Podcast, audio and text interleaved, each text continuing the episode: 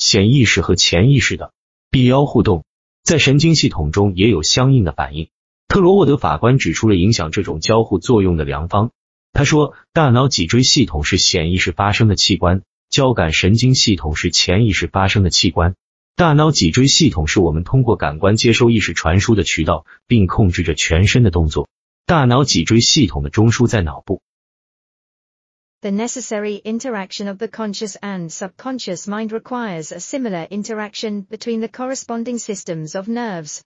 Judge Troward indicates the very beautiful method in which this interaction is effected. He says, the cerebrospinal system is the organ of the conscious mind, and the sympathetic is the organ of the subconscious. The cerebrospinal is the channel through which we receive conscious perception from the physical senses and exercise control over the movements of the body. This system of nerves has its center in the brain. 二，交感神经系统也有一个中枢，它是一个神经节丛，在胃的后部，名叫太阳神经丛，是精神行为的渠道，而正是这种精神行为，在潜意识中支撑着身体的生命机能。The sympathetic system has its center in a ganglionic mass at the back of the stomach known as the solar plexus and is the channel of that mental action which unconsciously supports the vital functions of the body. 三，上述两种系统之间的连接是通过迷走神经建立起来的。迷走神经从脑部延伸出来，作为大脑脊椎系统的一部分，延伸到胸腔，其分支分布在心脏和肺部，最终穿过横膈膜，脱去表层组织，与交感神经交接起来，这就构成了两个系统的连接，使人成为一个物质上的单一实体。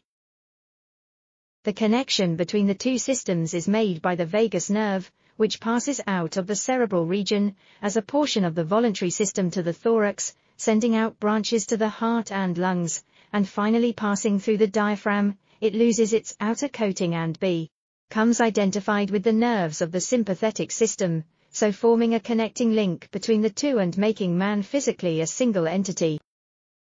四，我们知道每一种想法都是通过大脑接收的。 大脑是显意识的器官，它听命于我们的推理能力。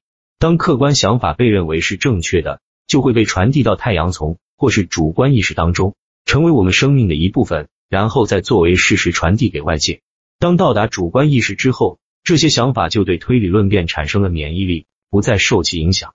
所以潜意识不能进行推理，它只是执行，它会把客观想法的结论全盘接受。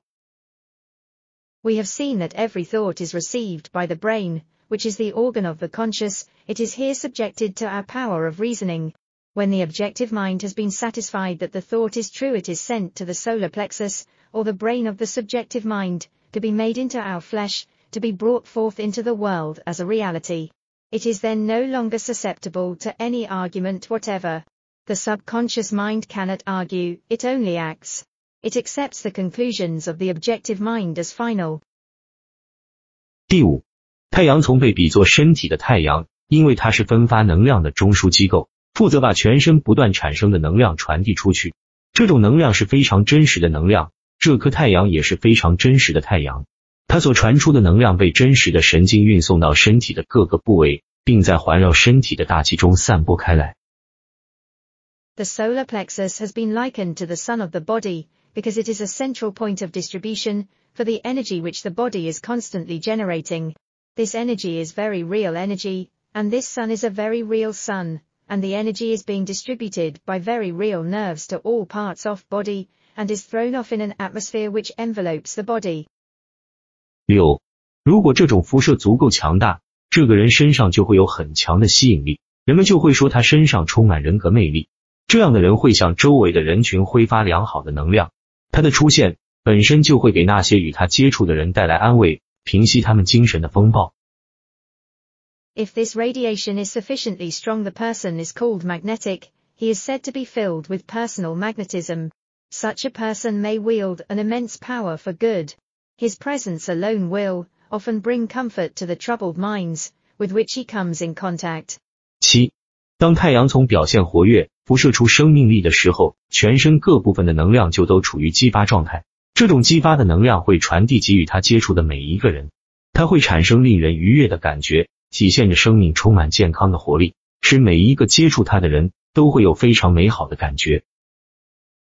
when the solar plexus is in active operation and is radiating life, energy, and vitality to every part of the body and to everyone whom he meets, the sensations are pleasant, the body is filled with health and all with whom he comes in contact experience a pleasant sensation,